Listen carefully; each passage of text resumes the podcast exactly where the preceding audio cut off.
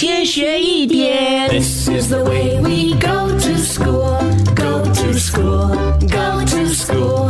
This is the way we go to school so early in the morning. 上课喽！Good morning，玲玲，Good morning，龙龙。Good morning，高老师。跟老师早安。今天是除夕哦，等一下玲玲和龙龙应该也会吃这个团圆饭。嗯，对呀。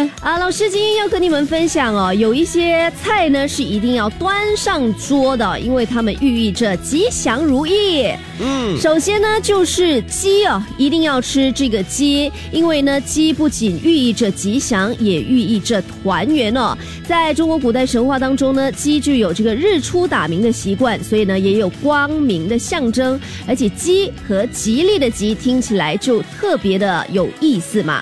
再来就是年夜饭呢，也一定要吃鱼肉，因为呢有着年年有余的意思。还有啊，呃，在过年的时候呢，应该要吃红烧肉，因为它的寓意呢就是红红火火。